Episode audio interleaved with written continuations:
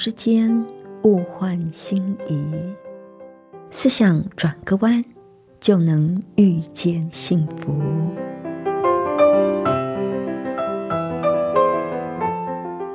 这里是希望之声，我是唐瑶，邀请您和我一起在今天遇见幸福。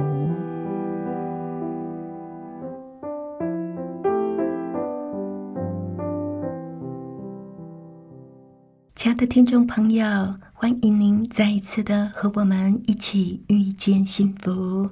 我是唐瑶，在这里向您问声好。我们都知道。天下所有的父母都是爱小孩的，但是你知道吗？有的时候啊，孩子却感受不到我们的爱，反而在心里筑起一道心墙。我们要怎么样才能够避免这样的情况发生呢？在今天的故事里，我们再来一起学习。那在节目的一开始呢？我们先来欣赏一首动听的诗歌。主耶和华，你已经检查了我，我坐下，我起来，你都已晓得。我行路，我疼我，你都细察。你也深知我一切所行。舌头上的话，你没有一句不知道。你在我听后环绕着我，安守在我身上，这样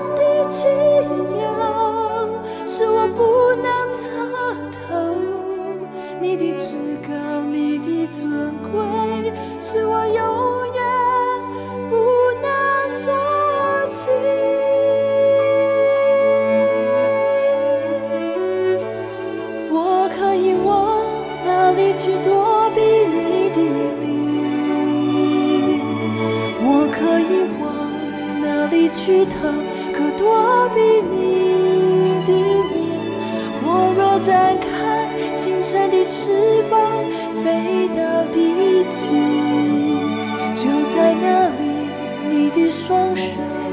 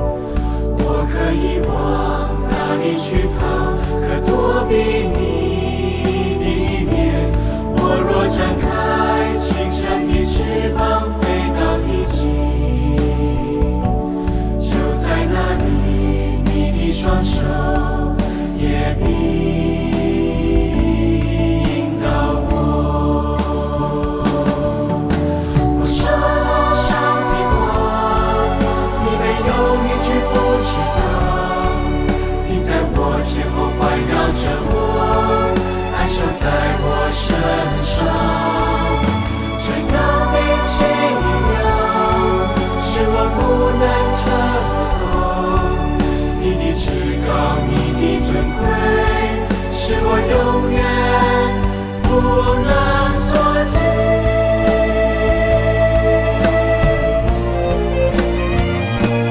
我可以往哪里去躲避你的灵？我可以往哪里去逃可躲避你？的面。我若展开清晨的翅膀，飞到。地极，就在那里，你的双手也必。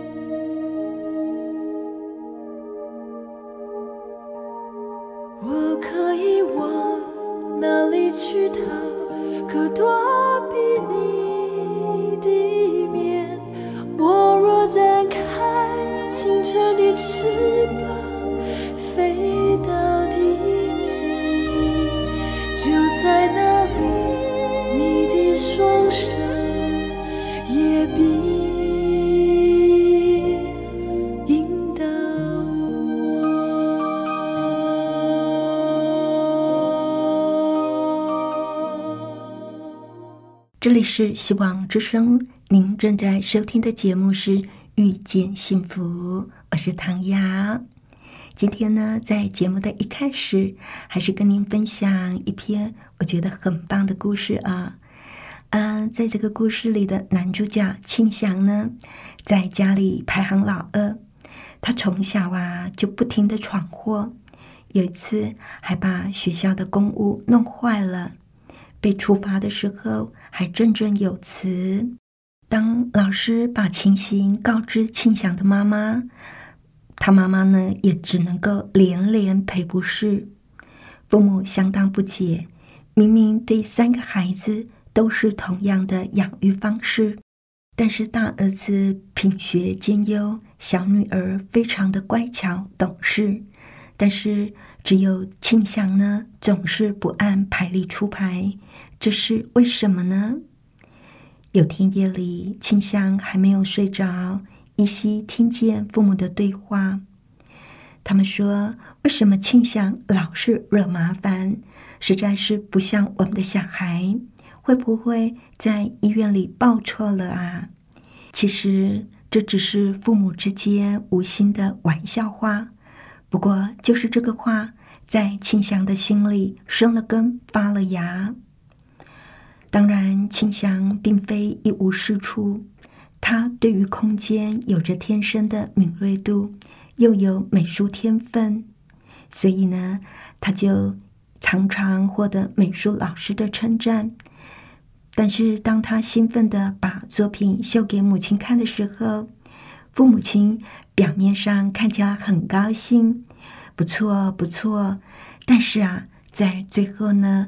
总是会再加上一句话：“啊，你如果啊把这些精神用在功课上，不知道该有多好啊！”言下之意就是你搞这些干嘛嘛？这些根本就不是正事，你把书读好比较重要。但是对庆祥来讲，何尝不想像哥哥一样？但是他一看到书就昏昏欲睡。当哥哥顺利的考上第一志愿的时候，庆祥的压力更大了。他开始翘家，开始逃学。父亲最后连骂他的力气都没有了。这个孩子没出息，没办法。庆祥的哥哥也试着劝导他。却更让他感到跟这个家格格不入。他就跟哥哥说：“你是宝，我是草，哪能够了解我的感受啊？”兄弟俩的隔阂就越来越大了。等到高职毕业之后，庆祥不想再跟家里伸手要钱，于是他就选择不再升学，换了几个工作之后。辗转来到建筑工地打工，去当装潢的学徒，领取微薄的工资。这期间，他的哥哥顺利的考上公职，他的妹妹也在学校教书。回家的路对庆祥更遥远了，不是因为距离哦，而是他的心中始终认为那是大哥和小妹的家。那不是我的家。有一次，他在工地不慎受伤，当场血流如注。工头紧急的送他到医院开刀，问他要不要通知家人，他却冷静的说：“不必了，我自己可以处理。”而在那当下，他告诉自己，将来一定要让所有的人刮目相看。因此，等他好了之后，他更卖力的工作，并利用下班时间进修室内设计、电脑绘图。刚开始只是接受一些别人不愿意做的小工程，可是慢慢熟悉接洽业主、构图、报价、施工流程之后，他的事业也渐渐入了佳境。也因他负责任的态度，深得顾客的肯定，所以他的生意就越接越多。有一次。一对年过半百的夫妻看过庆祥的设计图呢，就决定把新屋交给他负责。虽然他年资比较浅，但是他们却觉得他的设计最符合他们的心意。庆祥有一些意外，而在这个当中，这对夫妻呢就告诉他为什么选择他的设计。他们告诉他说：“因为你为我们父母设计的房间做了很多细心而且周详的规划，想必你也是一个孝顺的人。”客户的称赞却刺中了庆祥的心。当初他画着设计稿的时候，心中的确是抱着一份渴望的。他希望有一天。他的父母也能够住在自己为他们设计的房子里。其实对他来讲，早就知道父母当年说的是玩笑话，不是真的。像他有气喘病，父母总是不厌其烦的为他熬煮中药，而他读私校的学费也是他父母省吃俭用攒下来的。他的父母并不是不爱他。只是不受肯定的感觉，让他筑起了一道心墙，跟他的父母无法接近而已。而这些年来，每天都在装修别人的家，怎么不想回自己的家呢？有一天，庆祥回家一趟，却发现家里真的是乱糟糟的。哎呀，怎么连电灯坏掉也不修？万一跌倒怎么办？庆祥连忙更换新的灯泡，又把纱窗补了，帮拉门轨道上了油。接着对他的爸爸说：“爸，下一回我重新粉刷墙壁，人要住在明亮的空间，心情才会开朗。”母亲看庆祥一回来就忙个不停，忍不住心疼的说。好不容易有时间回家，你就好好休息吧。看你瘦成这样，手也变粗了。做这一行啊，就是这样。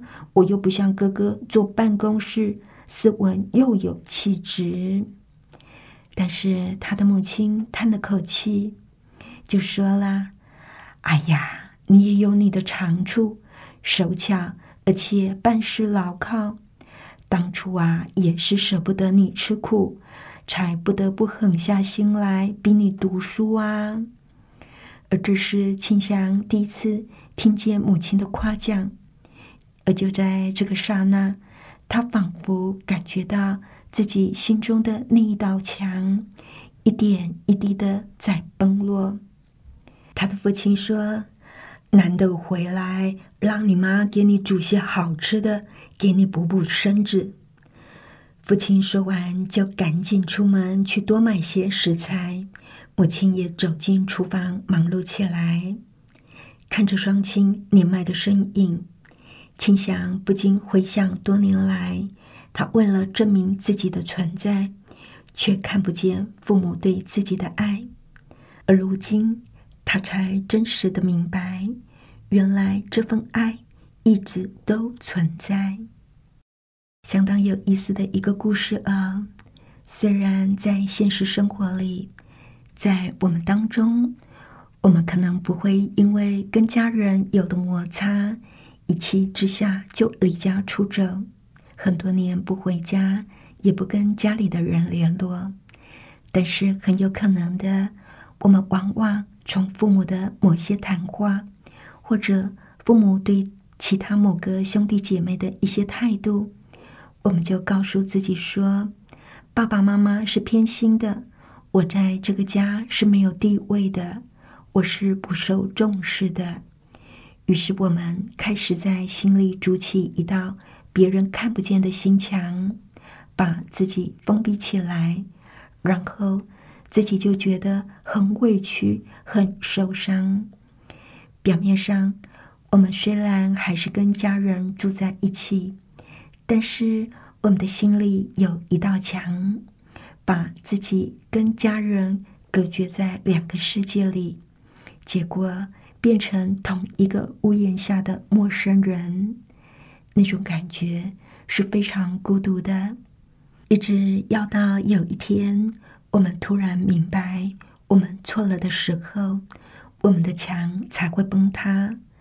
而只有在那一道墙崩塌之后，我们才能够感受到别人加在我们身上的爱。什么样的话最容易让孩子筑起一道心墙呢？做父母亲的很容易就说一些话，像是。你这样笨手笨脚的，我看你根本就不是我们生的。你这样有什么出息？你看看你哥哥姐姐多会念书，你怎么不多学着点？你看看隔壁小明做事多勤快。做父母的可能以为这些话可以激一激孩子，让他更努力、更上进。不过说实在的。像这样的话，只会惹儿女的气。圣经其实是教导我们不要惹儿女的气，但是在实际生活里，我们不小心就会讲出这样的话来。这些话完全达不到激励的效果，反而会让儿女失了志气。敏感一点的孩子就会觉得自己是不被爱的。再冲动一点的，可能就会像故事里的庆祥离家出走了。有时候，有些父母不习惯在孩子面前表达对孩子的欣赏，反而是容易挑错。但是在背地里又跟朋友讲：“我那个孩子多好多好。”中国父母常常是这样的，像这样的表达方式。往往让孩子心里面得不到肯定，孩子会觉得说自己在父母的眼中，自己实在是算不得什么。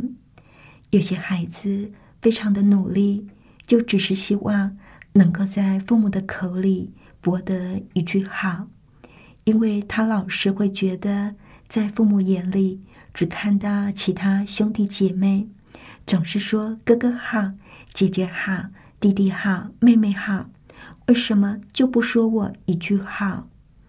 努力奋斗，就希望能够得到父母赞赏的眼光，但是就是得不到，或者是像故事里表面赞赏，不错不错，但是你最好把心思放在读书上面。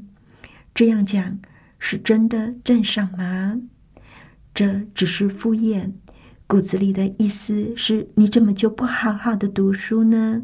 你搞这些玩意有什么用啊？现在社会比起以前实在是开放的多，机会也多很多。大多数的父母也知道“行行出状元”，每个孩子都有不同的资质、不同的强项，光凭成绩的好坏。完全不能够断定孩子的终身成就。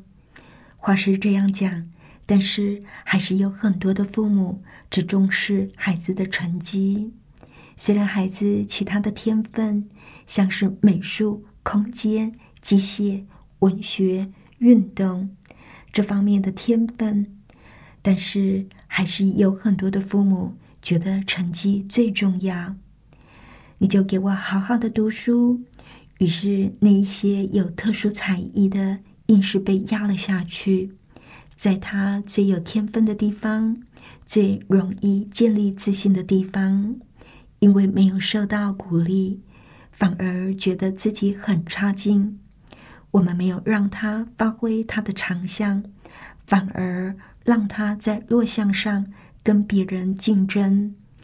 那这样他当然就没有办法建立起他的自信心了。你知道，没有自信心的孩子是很可怜的，以后出了社会也比较不容易成功。在这个故事里，真的是可以给我们做父母的。一些提醒，我们在跟人的相处上，不管是主管对属下，或者是同事之间、朋友之间、夫妻之间，我们都应该留意，怎么样去看到人家的好，真心诚意的去夸赞对方、建立对方，而不要去打击对方、拆毁对方。在我们对待别人的时候，多一点关怀，多一点爱，这样才能够形成一个爱的团契。耶稣在他离世之前，一直对我们叮咛说：“你们要彼此相爱。”我们都很熟悉这个话啊，我们也知道爱是世界上最重要的事，但是。对爱呢，我们还是有很多需要学习的。希望今天的分享能够带给我们一点点的反省。对父母来说，您能不能够让孩子感受到您对他的爱呢？今天的分享就到这里了。最后，我们再来欣赏一首诗歌，《活出真正的你》，亲爱的朋友。也让我们的孩子能够活出他真正的自己吧。我们先来欣赏这首诗歌《活出真正的你》。若有人在基就是心造的人，就是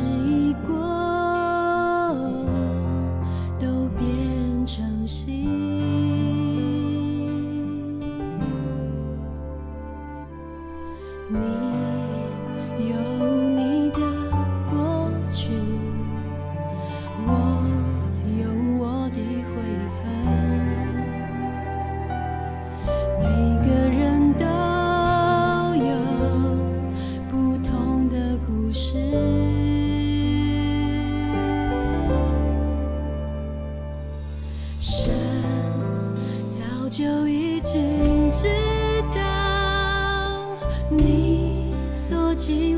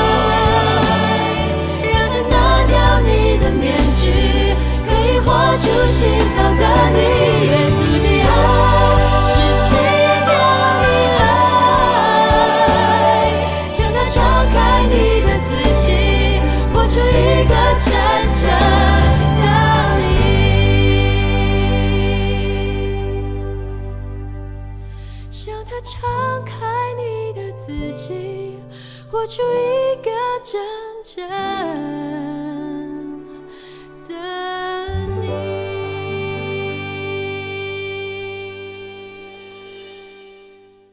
这里是希望之声，您正在收听的节目是《遇见幸福》，我是唐瑶。谢谢您收听我们今天的节目，愿上帝赐福您以及您的家人。我们下一次同一时间再会喽，拜拜。喜欢今天的节目吗？或是您错过了精彩的部分，想再听一次，可以在网上重温。我们的网址是 x i w a n g r a d i o 打 o r g 希望 radio 打 org，或是搜寻旺福村，也欢迎写信给我们分享您的故事。来信请写到 i n f o eight v o h c 打 c n。